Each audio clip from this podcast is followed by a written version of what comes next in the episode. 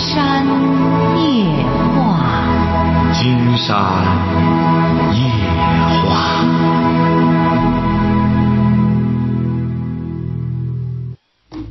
晚上好，听众朋友，我是您的朋友金山，很高兴和朋友们相会在午夜。马上接我们朋友电话哈。喂，您好。哎，你好，金山老师吗？哎，我们聊点什么？哦，呃，金山老师，我想那请教一下我孩子的教育问题。你孩子多大了？我孩子今年二十七。二十七。十七。啊，十七干什么呢？他今年刚上高一。啊。我那孩子，他那个学学习成绩也不是挺好。哦。今年刚上高一，嗯，说还说实话，我是就他们花钱买上的。啊。嗯，刚刚开学的时候啊，呃，这学习态度还行。这不今回原来来家，呃，和原来来家就表现不一样了。这不就刚来家就要，呃，就叫叫他爸爸给他买，嗯，买那个办卡上网。哦。呃，说不不给他办，他就呃往后就是也不归宿。要是放到寒假的时候，真着急。啊哦。像你这个孩子啊。啊。学习这个事儿啊。啊。知识花钱买不来，像你这个儿就这样，你花多少钱让他上的高中啊？花了两万八。花了两万八让他上高中啊？啊，他上上了高，他也到了他初中的时候没大好成学，到了初三的时候，他也知道学习的重要性了，也挺也挺愿意上高中。他不是知道学习的重要性了，他是知道爱慕虚荣了。人家都上高中了，他脱光腚了，他觉得很难堪。他这次又逼他爸爸买什么？嗯，是那个买电话卡、手机、手机上网。你瞧瞧，上学还要弄个电话卡、手机上网。呃，那开学的时候呢，呃，放暑假的时候有手机，这不开学了这也不弄，这就呃主动提出来我不拿手机。这这半年还挺好，这回这不这样呢来家，就就就还是和原来都像不一样。你这个孩子，你关键是没家教啊，你管不了他。他要实在不愿意学，经常给你出个主意，上外边打工去，把那两万八挣回来。哎，把两万八已经差一年就成年人了，该干什么干什么去。你这个孩子就是这样，这位女士，你不严管，蹬鼻子上脸。你这个孩子，你看，本身比人家那一般上孩上学的孩子就多花了两万八了，自个儿还不知道珍惜，还回来威胁要挟父亲。你说你这么没教养，你这个事儿，金山给你出了主意，没任何意义啊。他这次考试怎么样？嗯，考试今回还能这期中考试。呃，我还觉得我和爸爸还觉得挺满意，在这二十七八名，二十七八名你得办。二十七八名基本上就是坠坠底儿的了，哎，基本上就已经很差了，知道吧？你们对他这个要求啊，标准也太低。就是他原来的时候，原来还不如这个，觉得我还叫他进步了。哎呀，你要知道这个二十七八名啊，他就谈不上进步与不进步了，就是相互抄吧抄吧，反正就坠坠的就就考上就拉倒了，他就就就就应付了考试拉倒了，最终也没。关键你这个孩子考试多少名倒是次要的，关键他想不想学。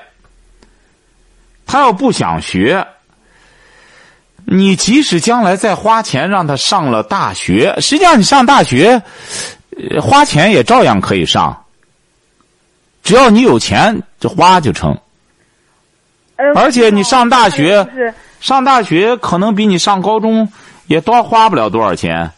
上些反正民办的院校，一年花个六七千就可以。学不学那他的事儿。啊，上大学那个还不就说怎么怎么长，就说现在这个高中。也想到这还进来的学的好的，早晚就是考个好大学。哎呦，还考好大学呢？你这真是还，哎呦，今天觉得你们这真是这自个儿这不自欺欺人吗？你就准备好钱吧，将来啊，百分之百的得拿钱上。哦。哎，就凭他这个，就凭他现在对待学习这个态度，就凭这么不懂事儿，你要不然你让他接电话。他他他上学了，他住校啊，高中都住校啊。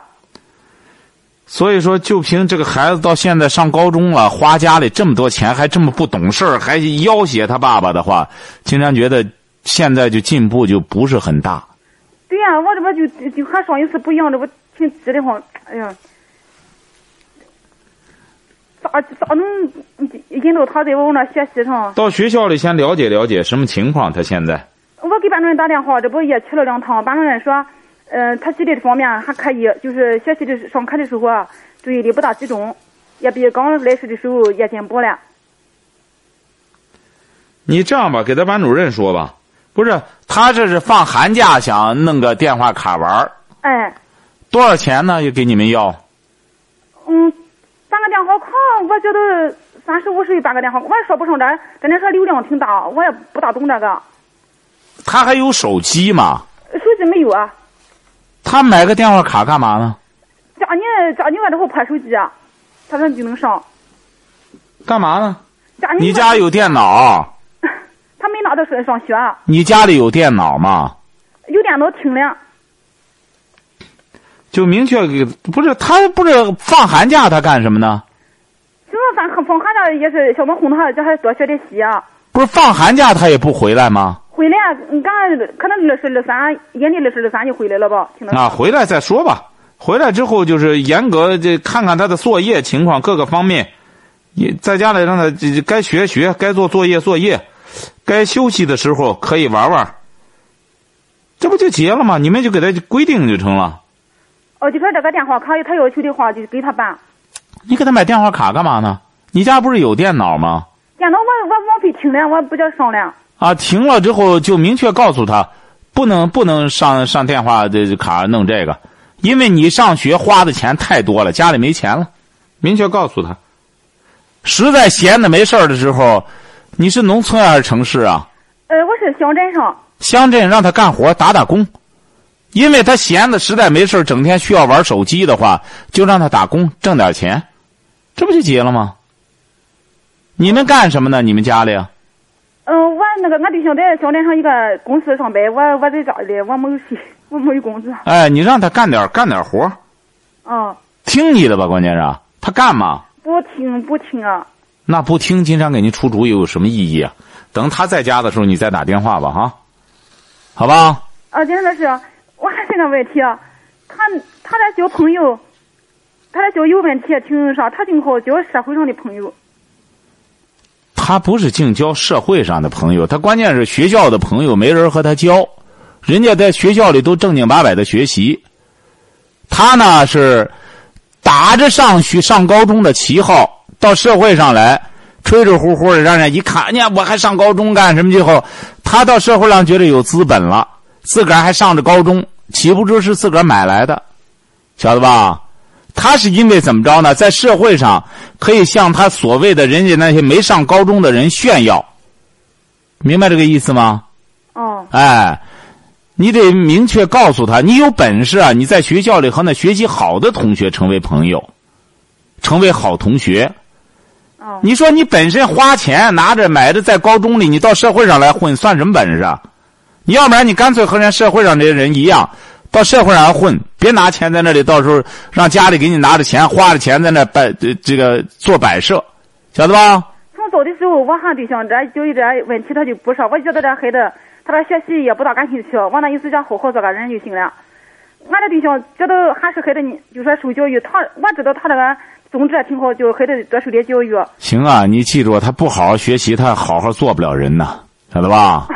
哎，就是你记住了，就得逼着他学就成了。你要教不了他，他不听你的，经常觉得谈这个没意没任何意义哈，好吧？哦，好了谢谢谢。喂，你好，哎，你好，金山老师，哎，我们聊点什么？聊聊咱闺女感情的问题。你闺女多大了？三十八了，啊，怎么了？那个，嗯，讲生个小孩儿，那个二十来天儿，娘儿俩都有病。她老公不好，嗯她嗯怎么说呢？反正我在那里待了十多天吧，哈，讲家聊了几天，娘俩就又有病了，有病了，反正了不得。反正了不得吧，就是他他婆他婆妈去了去了吧，嗯、孩子大人都有病，没没儿他谁婆哈，哎呀，俺跟俺他嗯就是说俺闺女就脑疼开了，脑疼连我我二黄打电话问问他的，连我都骂着了，我说。我知不道怎么着，我说我不对，是他不对，我问问今天老师了解了解这个事儿。不为什么？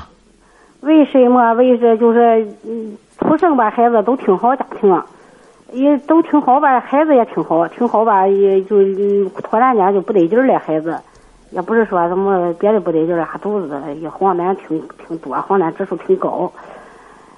她婆婆去了，就是为这没儿她婆婆想给她婆婆说话的，嗯，他俺闺妻，就为这个的就就两个人就闹别扭，闹别扭吧，我就我二黄我问他嘞，我说。我说那个什么，我说你那个什么，我说整个事儿接着他接着把他妈送送老家去了。我整个事儿那是得把我们妈又送回去。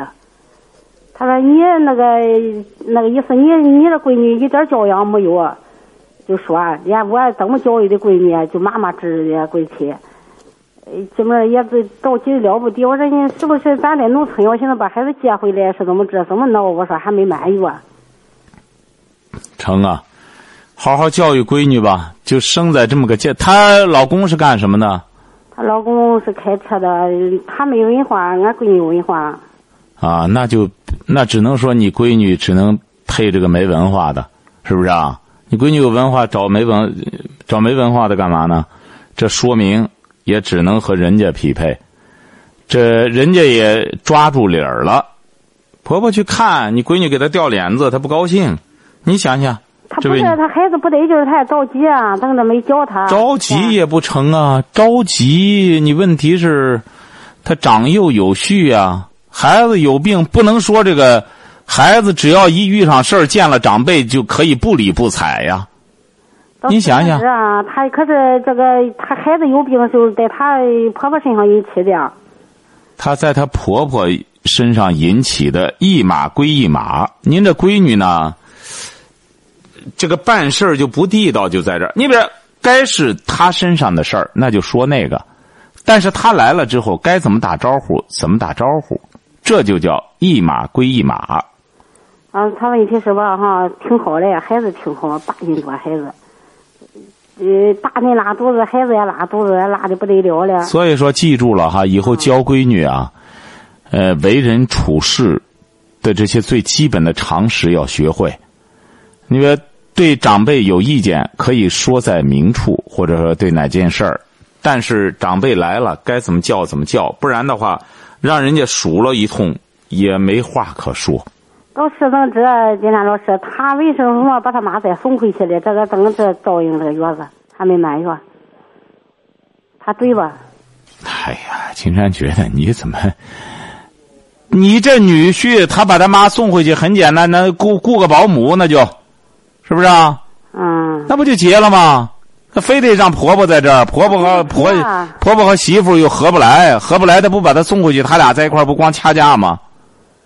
啊，你看闹的闹的的，哎呀，我你说你这当你这当母亲的还不明白？你说本来你和你婆婆关系没协调好，她送回去不正好吗？倒不闹不闹吧，她婆婆吧就是。怎么说的？反正不是说挺正常的那哈那哈。那行啊，你就记住了吧。那不正常就更得雇个保姆了。如果要是你闺女忙不过来，就让她告诉她老公，再这找个人来帮帮忙就成了。月子里，晓得吧？嗯。哎，好嘞，再见。喂。喂，你好，金山老师。哎，我们聊点什么？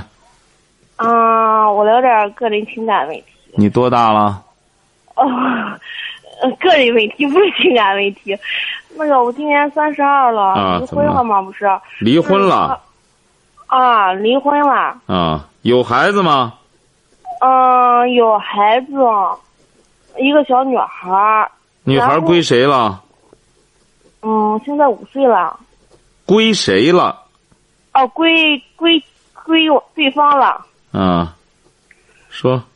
嗯，就是说吧，我。我起诉他离婚，在庭外调解中，那个孩子就是说我有探视探视权嘛，就是啊，三个月，他说的要求就是三个月见一次，嗯，现在他要求复婚，然后拿了孩子做筹码，他就是不让我见孩子。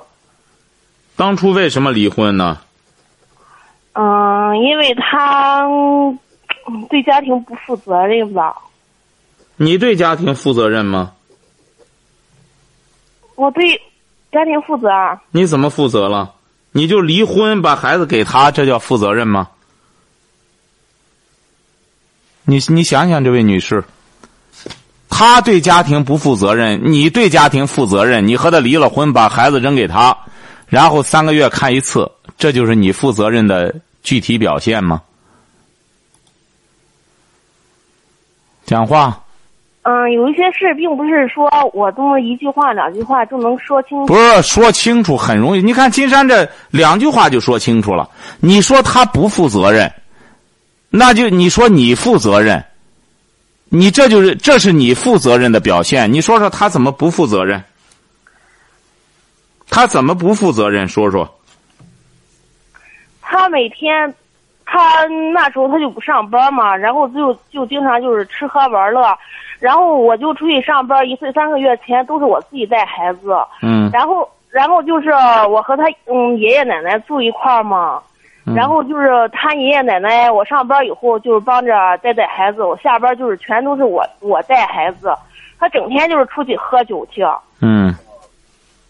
我实在是没办法了，所以就跟他离婚了。那你和他本来是我起诉是我要孩子嘞，他他就坚决就是不给孩子。这个判决书上，这起诉的起诉协议上都有的。我是我起诉，他说我就是不给你，拖死你。嗯，你要想，嗯，要不你就把孩子还给我，给他，给他的话也是他不管，也是他爷爷奶奶看。我这边吧，我，作为一个女人，我并不是说为我自己考虑，说我不要孩子，为了我今后找找对象好找容易。因为我这边吧，就落我自己一个老妈了，年龄也大了。我还要出去上班，而且他要是把孩子给我的话，我相信他家为人是肯定是一分钱都不会给的。那你想的挺周到，所以啊，你想的很周到，这事儿你想的。金山觉得你现在既然离婚了，也自由了，你就找个负责任的不就得了吗？哦，问题是我现在没找，我现在就只想问你，就是说，我想，我想就是说，能通过什么条件可以见我孩子一面？你孩子不上幼儿园吗？我还要上幼儿园，我上幼儿园去看，偷偷的看他，他知道了以后，他爷爷奶奶都上我的单位上去闹去。那你就先不要看，现在先不要看了，因为这个孩子啊，一方管着，另一方去，确实对孩子不好。特别你孩子这么小，让他也搞不清楚咋回事儿，怎么妈妈一会儿这个，爸爸一会儿那个，让孩子也无所适从。你呢？既然是觉着他爸爸不负责任，呃，配不上你，那你就应该自个儿呢离婚之后自立自强，多挣钱，准备着孩子将来懂事儿、学习、上学以后需要用钱读书的时候，你到那时候想再见他也不晚。你也说了，你约你俩，我都考虑了。听着，我就是我就是咨询咨询你，就是说，你听着，毕竟是年底了，我也没找对象。我还没讲完，我还没讲完。你俩婚姻存续期间，基本上也是你的公公婆婆管孩子，你也是上班。你现在呢，你不能说你没找对象，我闲着，你看我没事儿，我就想见见他。孩子不会说等到你想见了。他就想见你，金山觉得实际上这样对你的孩子有好处。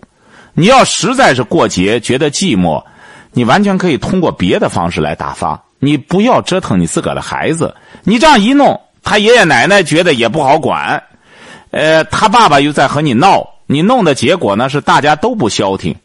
既然他要你要实在想孩子，他又要求复婚，那你为了孩子，你干脆要不然就复婚。要不会的，要不复婚，人我看透了。要不复婚，你就消消停停的自个儿过个节。哦，好不好？没有别的好办法了。啊，还笑呢？没有别的办法，就有有好办法。什么能？有好办法。孩子。有好办法。嗯。有很好的办法。嗯。折腾孩子不折腾你。好办法就是折腾你不折腾孩子。哦，哎，你呢，指定挺难受。过节了，都放假了，看人家那家里都全全活活的，孩子干什么的都，你看人那个，你挺难受，有可能你会哭，那就哭吧。为什么呢？婚姻没经营好，就要付出代价。当初你俩怎么认识？怎么找一块儿的？嗯，当初怎么找一块儿的和他？别人介绍的。哎，当初你瞧见了吗？自个儿的婚姻没整好，那你就要付出代价，而不能折腾一个四五岁的小姑娘。她过节，知道了，但是整个婚姻我可以这么这么说，又不是我的错，也不是我的什么，是他自己不争气。听着啊婚姻是两个人来经营的，是不是？我努力了，他原地踏步不走，我能怎么着？听着哈你看这足以我不能说为了，就像你以前你你也讲过这个话题，你也说过，不能拿着孩子当借口吧。我现在嗯我我就感觉我是我脱离了，我现在过得很好，听着哈，我精神不受压力了。听着哈是我想孩子，哪个当妈的不想孩子？听着哈我就是过节了，确实很想孩子。我都通过呃申请强制执行了，他家什么玩意儿？他居然能说，哎，我就他给法官说，啊，我就是不让他见孩子，要么你就拘留我，要么你就拘留孩子。对，这不是拿孩子做筹码，知道了吧这个人复婚，我听到复婚我都觉得嗯很急眼。啊？对呀、知道了吧？找法院，法院也没辙。现在就这么回事儿金山给您说的对了吧？别折腾孩子。既然你呢，这话我也死心了，大不了我也不看了。就像你说的，啊，我好好挣钱，努力挣钱，等孩子真的上大学用了钱的时候，对，没错，很好，好好过个节吧，哈。好嘞嗯好，祝你幸福，哎。喂，你好，这位朋友，喂，你好，金山老师，哎，我们聊点什么？我就聊一下我们两个人的感情问题，啊，结婚也，是不是光感情，就是说是家里的一些琐碎的事情吧。你多大了？我三十六了，啊，结婚多少年了？呃，结婚十二年了，说吧。嗯，因为你看我们两个吧，就是经常围着我弟弟的事儿吵架，嗯嗯，我自己在家也没有多大的事儿，反正我就做一点小买卖，摆点地摊儿吧，在别人的门口啊。嗯然后我弟吧开了个饭店，他就是反正挺忙的，一忙吧就叫我去给他帮忙。他们一要出去进货呀，他给我弟媳妇他两个人哎一起去。我对象那个意思就说嘞，为什么弄东西非得他两个人一起去，非得让咱去给他帮忙？你说我说我是个当姐的啊，你说他叫我了，我又不说是在家多么忙，闲的也是没事儿。原一开始我们的孩子小的时候吧，我就在那给他帮忙在饭店。孩子上学了吧，反正我对象也是不愿让我在那待吧。这几年我给他帮忙帮的，反正扔了他给孩子，他也觉着挺烦，我也觉着确实孩子该上学了，他不让不想让我去吧，我就不去了。要不从九月份就开始在家里自己光在家玩也不是个事儿啊，然后我就摆个摊儿卖点小东西。天冷了也没啥人，然后我弟吧叫我给他帮忙，我每次去我对象回来就每次给我吵，他就老就觉着我对我弟两个人吧光顾自己，不顾我们这个家庭。我说我老觉着吧，因为我是当姐的，他都张口说这个话了，你说我要不去吧也不合适。我弟整天说姐，你看咱又没外人救咱姊妹俩，那意思是我要是姊妹多的话，我还不用你也可以。但是每次没办法，我就叫你来给我帮忙，说的我心里反正也挺难受的。甭难受，甭难受，我老觉得不不是不是，啊，甭难受，甭难，你帮忙，听着听着听着，根本上我好好听到了吗？就是听到了吗我弟和我弟哎说的不对，哎，然后我就说了他小咱大是吧？听到了吗？你老是不停的讲，金山就得先让你听到了吗？啊，听到了，你得听金山讲，你不能讲起来没完，你这道理讲不通。你这每次去帮忙给你多少钱？那一开始反正就给我一千多块钱，这现在吧，反正就是不给钱。哎，不给钱指定不行，为什么呢？因为你也有个家，你有个家，你丈夫要求你是对的，你你觉得你弟弟说，你弟弟多大了？我弟就比我小一岁，哎，你应该让你弟弟呢，既然开饭店了，该招人该干什么？你这闲着呢，你是你老公忙把你闲下来了，他让你闲下来是让你养精蓄锐管你这个家，你不能把这个家丢下，老去管你弟弟那事儿。是我也没是光经常去，就是他反正是一要是去济南进货吧，就给我打电话让我去给他帮。反正你就记住了吧，你现在你记住了，你记住了帮不。了一次忙，每次回来都每次给我吵，你记住了哈不让我，去。你记住了哈。你呢，既然是成家了，你应该是以这个家为主。这个咱就说三纲五常的话，因为妻为夫纲，哎，就是说丈夫不高兴了，你就不能再去了。应该告诉你弟弟说，以后呢，你要实在忙不过来，你应当找一个打零工的。你干什么之后，我这你姐姐叫是很方便，一叫就来了。关键我那边还有一摊子事儿，家里有事儿，我不忙是因为你姐夫太忙了，也没这么干的。我以后也得，你以后也得忙起来。说白了，你老公啊，这也怪你老公，他闲着你这样，你没事干，你不去帮你弟弟，你会觉得于心不忍，他就得让你忙起来，你就会，你弟弟再叫你，你自然而然的就不去了。本身你丈夫不行这，个意思，我就说咱要真忙了，我就不去了，因为我对象上班也很轻松，上一天休三天。你说今天老师，你说我就去给我弟帮忙，他也不说不给我钱，我对象就是不让我去，叫我去给别人帮忙都行，就是不能给我弟帮忙。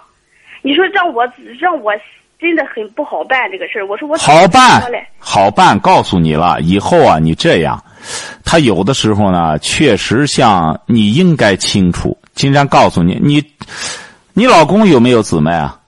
有啊，他有姊妹啊，他要是你换位思考哈，他隔三差五的老到他姐姐或者他弟弟那儿去帮忙的话，你慢慢静下来体味一下再回答，不要说啊他去我保证不要这样随意的回答。经常告诉你怎么办哈，你弟弟这事儿啊，说明你弟弟啊确实是没办法，他找不他没有人儿，他才找你，是不是啊？对，今天老哎师这话说的是太太对了，今天就告诉你怎么办，真的没人，因为听着他他不放心，听着我给他帮个忙。听着，哎呦，你丈夫和你在一块儿，金山觉得你这个嘴光整天他能承受，也真是不容易了。你听着哈，你呀、给他物色一个人儿。哎，你比如说，他要再忙的时候，你目测一个人你说弟弟，我给你找好人了，这个人姐姐给你过过筛子了，绝对信得过。他过去帮帮你，你一次给他多少钱就成了，这不就结了吗？你弟弟忙的没有功夫去去识别人做姐姐的帮着他找个人然后呢，他一忙你就让这人去帮帮他，他到时候给他钱就行了，多好呢，两不欠，晓得吧？这个问题就解决了。你不要，你千万不要庸人自扰，自己给自个儿找麻烦。你呢，现在眼目前儿，你得先过好你这个家，才真正是帮你弟弟。如果是你这家都过不利落，你夫妻之间整天搞不痛快的话，金山想你弟弟也会很不舒服的。你弟弟绝对不希望你这样，你弟弟是觉得你把所有事都处理好了。如果要是你丈夫实在不乐意，你就给他目色个人就成了，大致说说，或者说让他看你的面子，给你弟弟少给他俩钱他干不就得了吗？您说这样成不成？主主要是这个这个事儿吧，可以这么说哈，但是我他们两个人的事儿吧，我这个当姐的没有什么，咋只能说提个建议，他采纳不采纳那是他的事儿，是吧，金山老师？主要是因为我对象的意思就是，嫌他两个人有啥事儿爱一起去，为啥不能一个留到家里，一个去？没错这，个别扭，他并不是说是，呃，特别的不同意我怎么着，他就说我这个人吧，教孩子对孩子不好，呃，对我弟也不好，我也惯我弟，我也惯孩子。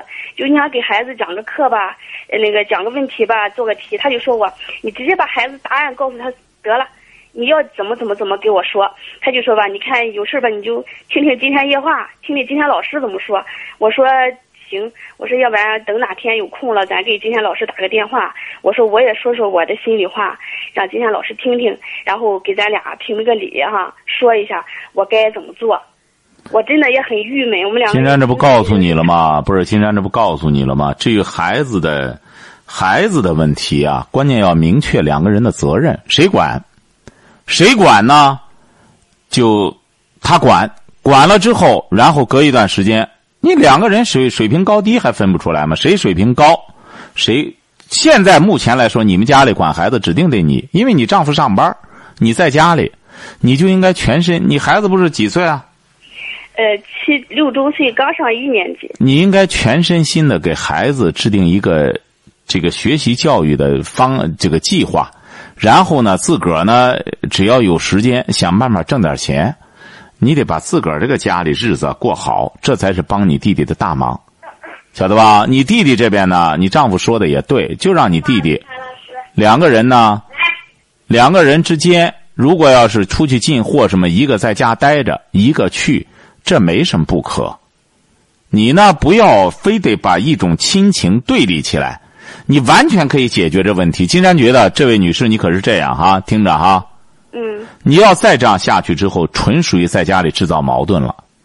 因为什么呢？你丈夫本身他没有嗯特别的呃过分的要求，他无非要求自个的妻子把注意力还是放到自个家里。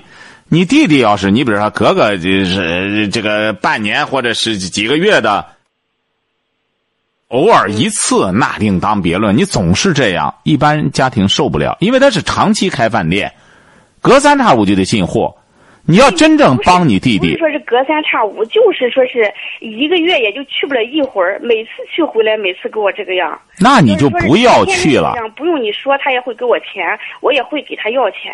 他不是因为钱的问题，他就是我对象的意思，就是因为我惯孩子又惯我弟，他两个人自立不了，我就跟我对象说吧，我只是不是咱们两个人该管的范围之内，咱管孩子是可以。我弟跟我弟媳妇这个事儿不是咱该管的，是人家口子的是你说的不对，你说的不对。在这个等一下，等一下，等一下，等一下啊！等一下，这位女士啊，嗯你不要一说说起来没完，你说的不对，你还老这样沿袭着，你听着哈。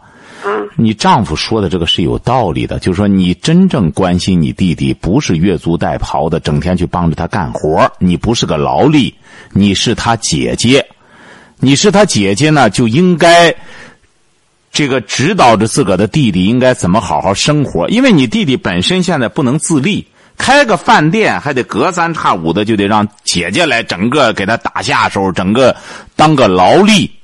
你记住了哈，你听说过授人以鱼不如授人以渔吗？听说过吗？听说过，这什么意思啊？就是帮助别人一事，不如告诉他让他怎么自立。对，说的这这这，你既然知道，这是古代圣人说的话。你弟弟可是你亲弟弟，你这样整天光帮着他弄这个，甚至不惜闹得夫妻不和，闹得这样的话，你这不是在帮他，你这是在害他。再者说了，金山还是那句话，你丈夫要求你，你丈夫给你创造了非常宽松舒适的环境，你首先应该感谢他。你不要攀比他，也供他不忙，他不忙是因为他自己创出来的这个不忙的环境。他工作，那么一天他干什么？你放心，哪个单位也不会白白给一个人发工资的，晓得吧？嗯，你不能觉着他干一天在家歇三天，指定那一天是很辛苦的，晓得吧？嗯，哎，所以说你呢，应该首先要感谢自个儿的丈夫，给自个儿创造了这么一个悠闲舒适的环境。当你悠闲舒适了之后，首先考虑到要把自个的孩子怎么管理好。为什么呢？你丈夫让你腾出功夫来的目的，不是让你闲着就老是给你弟弟当劳力去，而是你应该怎么把你们家里的生活搞得更加温馨，搞得更加幸福。你有工作，金山讲过，当全职太太比去工作，一个女人需要更高的素质，晓得吧？不然的话，这个女的在家里闲的会无事生非的，还不如出去工作干活呢。我想出去工作干活儿，他不让我去啊。这不问题就在这儿吗？刚才金山不是说了吗？就是你丈夫的问题吗？因为你不是全职太太的这个材料，他愣把你放到家里，那你指定很难受。因为你老想干活你也看不到孩子怎么需要你怎么着的，你闲的难受。所以说，金山刚才就说了，你丈夫呢没搞清楚，这个人啊，就是，你比如说，这个鸟也是这样。你看这个鸟，有的鸟，它可以家养。你比如画眉在笼子里，它又唱歌又干什么？你把它放出去，它有可能再飞回来。但麻雀、家巧不能养，养到里头，他气的肚子翻翻的，一会儿就不行了。他必须得在外边觅食。金山直言不讳的讲，您就属于得出去的这这种。这种鸟，它愣把你关到笼子里当画眉养，这是你丈夫的失误。但是金山觉得，你要聪明的话，金山不知道在这之前你上学上到什么时候？我上学初中。初中。但是你才三十六岁，金山觉得你要聪明的话，有这么个丈夫能给你创造这么一个环境，你应该珍惜着学点文化。比你出去说白了，你说你出去干活能挣多少钱？像你现在这种情况，只能到饭店端个盘子，你也干不了别的。到饭店端盘子，岁数也偏大。说白了，你说你出去干活，绝对也挣不着多少钱。你干嘛不选择在家里？你的孩子六七岁了，好好的在家里也学点文化，照顾好自个的家庭，照顾好自个的丈夫，照顾好自个的孩子，有什么不好的呢？我们工资也不是特别高，很低了，养孩子很困难，所以说我想出去找点活干，并不是说是像他。你听着哈，人家说他让我出去干活，他让我上别处干活，就是不让我上我弟那干活。那你就到别处干活不就得了吗？那你说我弟呢？我也开始不是没给他干，一开始就给他干，也干的也挺好。我在别人呢，你说今天老师给人谁干也是看别人的脸。行别人的事儿是吧？我给我弟干，我有时间还能自由，我还可以找。那金山给您举个例子哈，金山给您举个例子，听着哈。嗯。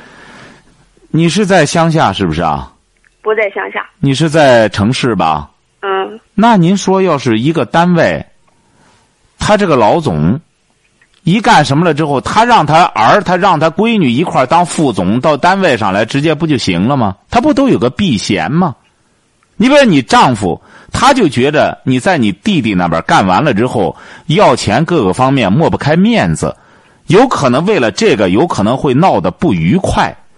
他为了避免这个，你感觉不到你丈夫是这么一种心理吗？你应该理解呀。任何事都有个避嫌的问题，就是说，越是因为人家说亲兄弟明算账。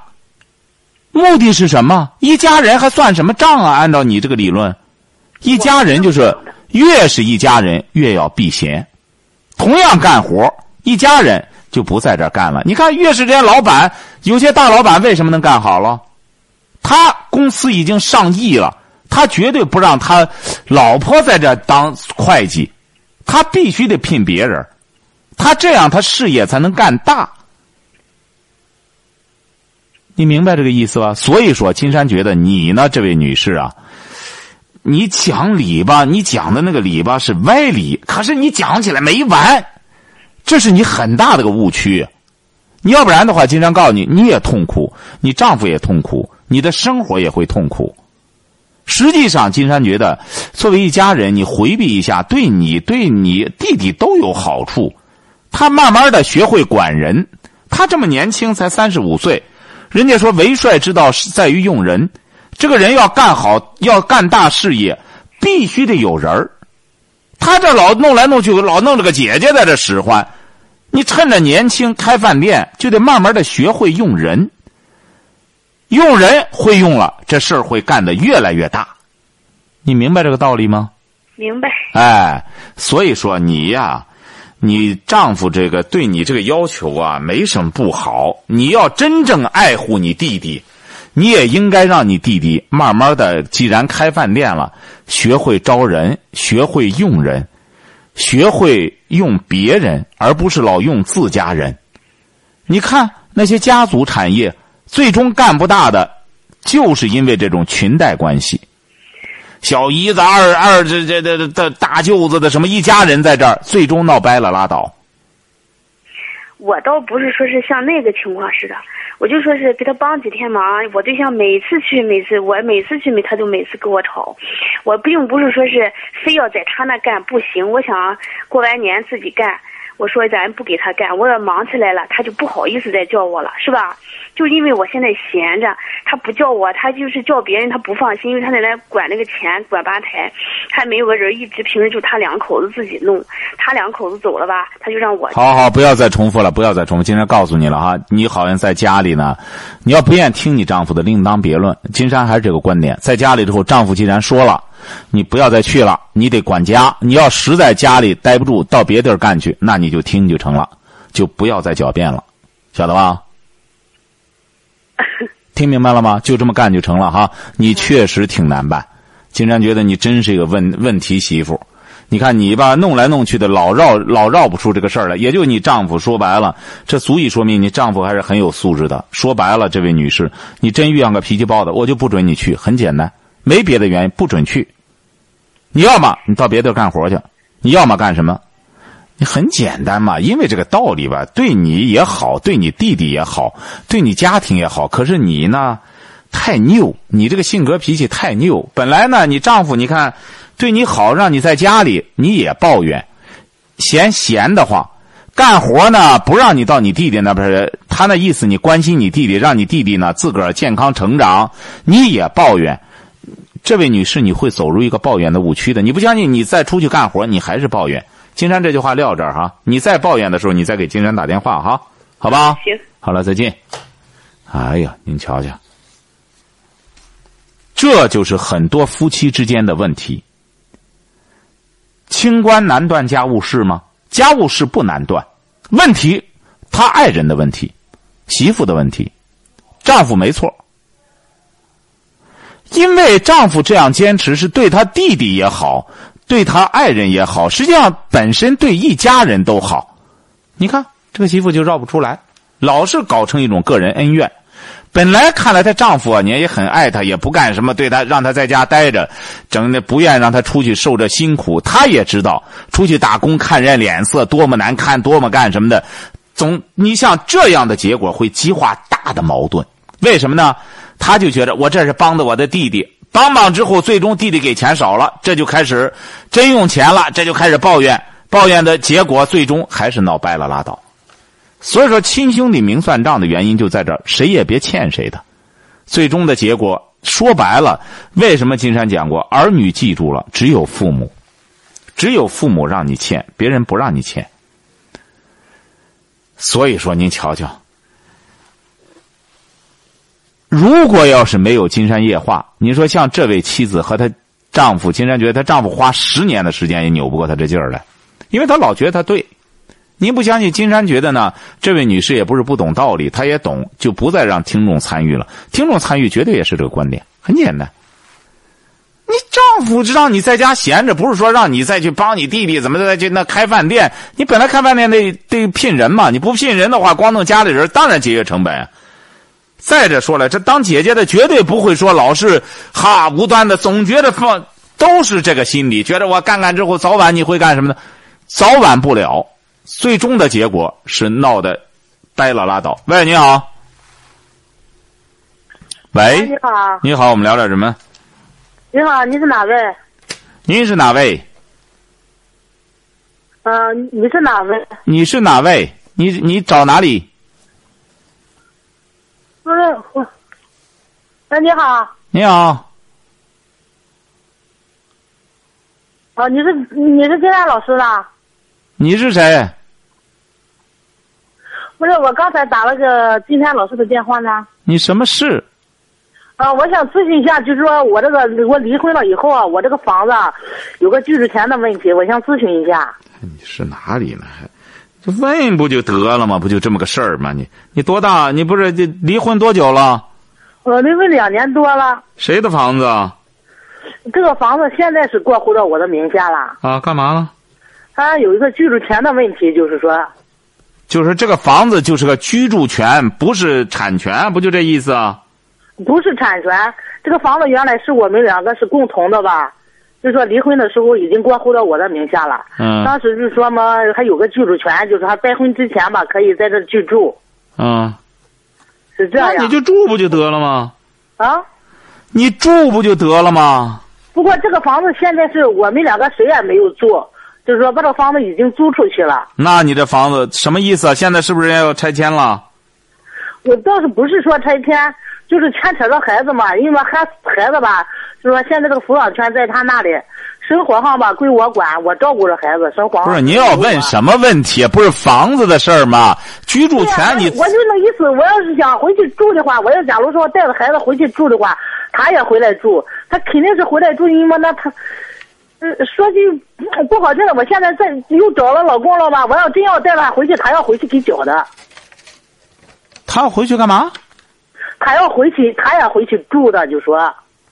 什么意思啊？那这个房子现在谁住着？现在谁也没有住，我把它租出去了。那你为什么又要回去住去？不是，还有牵扯到孩子嘛？再说我这个房子，就说想卖也卖不掉，现在主要是呀。那你当然卖不掉，居住权你能卖吗？反正意思，我要想卖这个房子的话，他不同意的话，就说我这个房子是卖不掉。你这个居住权呢，你要卖，有可能人家就收回去。你既然住不着了，你还有卖居住权的呢。不是说我卖居住权，因为这个房子是归了我个人了。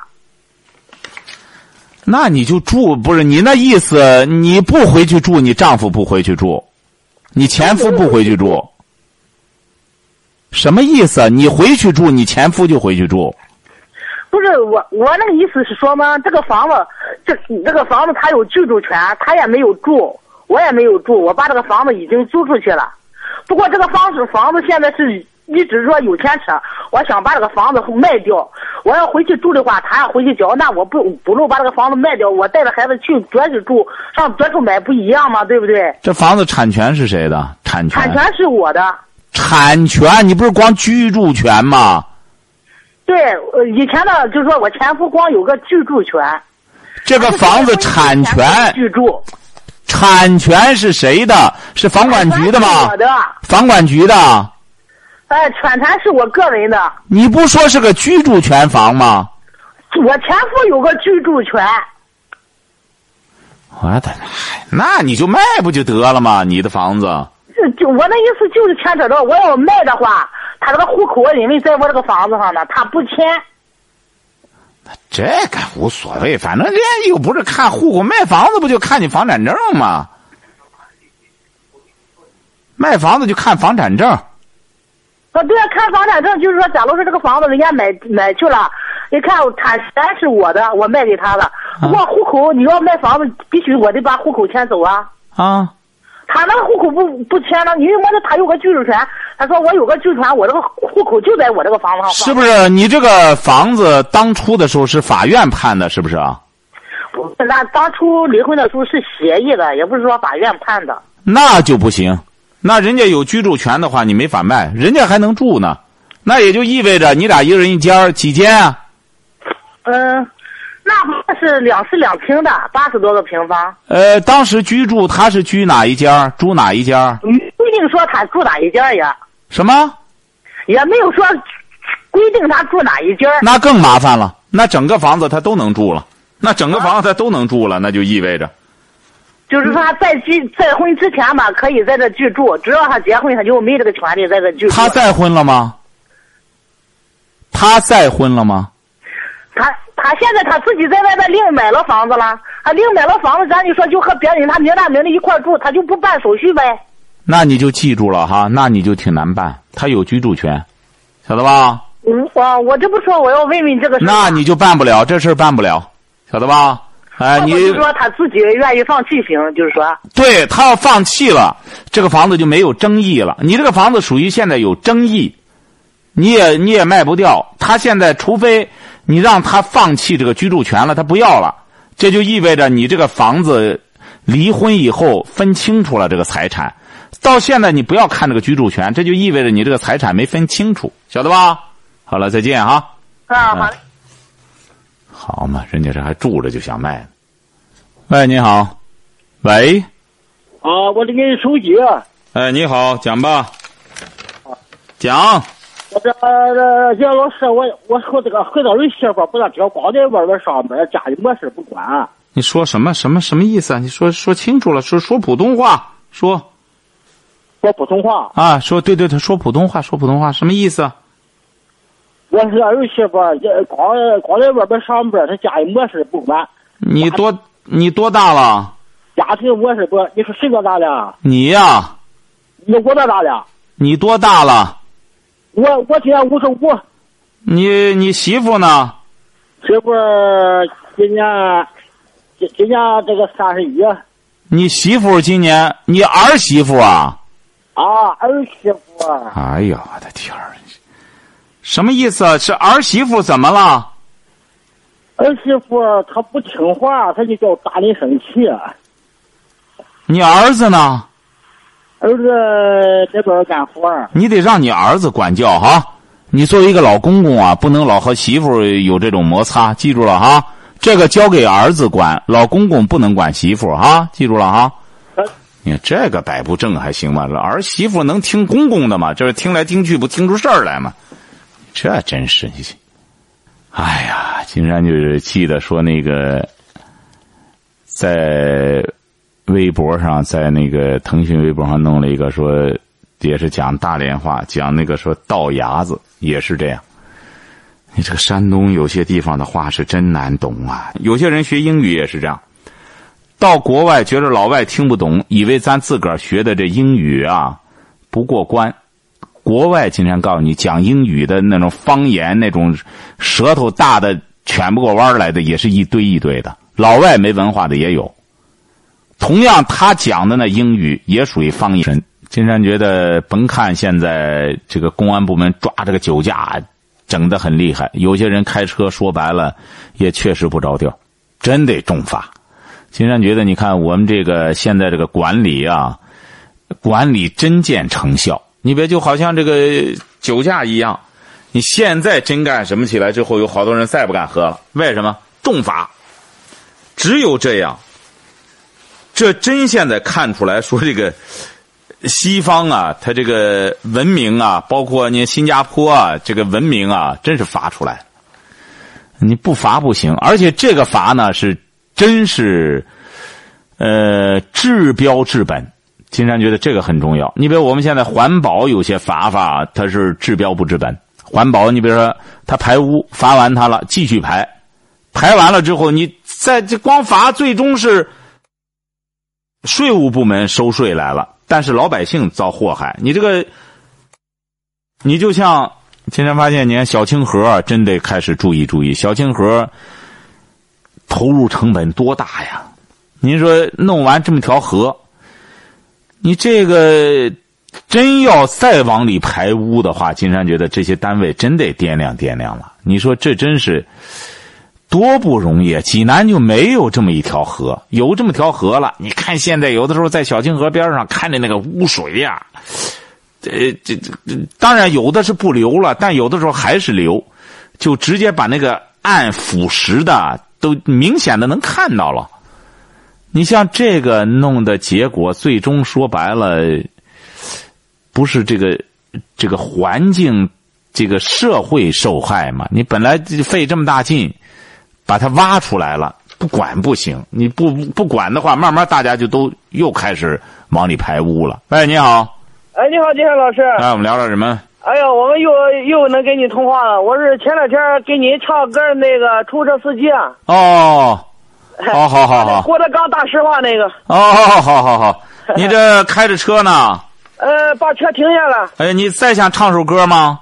哎，唱首歌吧，给您。啊，唱吧唱吧。您得学这么多文化，也也没什么难住我的事儿。哎，甭客气，你停到安全的地方啊。呃，停到了，我在建设路刚建完气儿，这不刚停下。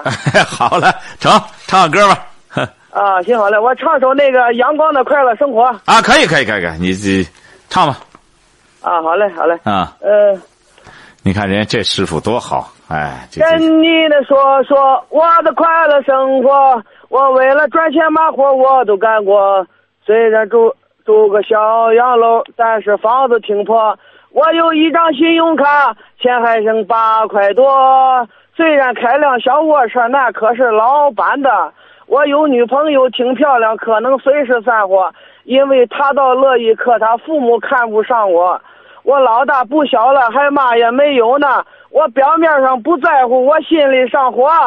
都说那有钱能使鬼推磨，可钱多了，没准他就是灾祸。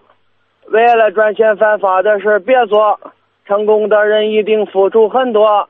发财了您了，赔了钱您别难过。常言说人不能一辈子为钱财活着。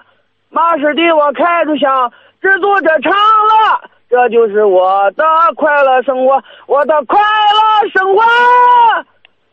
挺好，乐呵乐呵得了。挺好，挺好。啊，金老师听见了啊？啊，您开车开了几年了？开了四年了，零七年干夜班。啊，今年多大了？二十八岁。上回您问过我，肯定忘了。啊，找对象了吗？呃，我女儿四岁了。哦，女儿四岁了。两个。您瞧瞧，您瞧瞧，我老我老家是商河的，我对象是柳埠的。很好，这位师傅金山觉得啊，生活就应该这样对待生活。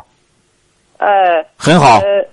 好了，金山老师，那那个不耽误您时间，没事忙吧。下回我给你打一电话，再给你唱首别的歌。哎，好了，唱的挺好啊，你唱的很投入，很好。我们以后再聊。哎，好嘞，再见哈。你看人家这小伙子真是，金山觉得，你看有的时候这个为什么说这个。智慧，中国这个智慧大全就谈到了说这个智慧像水，智慧像水，什么意思啊？这个中国大这个智慧大全，毛主席也很喜欢这本书啊。毛主席曾经点评过这本书。这本书一开始就开宗明义，他就谈到了智慧。像水，什么意思呢？水往低处流，也就是说，一种智慧是在百姓之中。有的时候，金山听这个，喜欢你们有些，呃，这个你们在有些商场啊或者公园什么的，有些朋友在那闲聊，哎，就很有哲理。金山发现，这个老百姓聊天啊。这个聊的很到位，很有哲理，什么事儿都明白。但是百姓什么事儿都能看得开，他们不会因为说怎么着弄的钱少了、钱多了，人怎么着都能够。你比如说像刚才那位女性朋友，说她丈夫挣钱这不是特别多，整天给她弟弟怎么忙活呢？实际上这个钱不在多少。说家里要是有一个巧媳妇的话，钱不多，日子照样过得有滋有味儿。你看那钱多的，你以为日子过得就好吗？你这个钱真正上亿之后，说白了，钱就是一种负累，他就得管理呀，这那很麻烦的。你这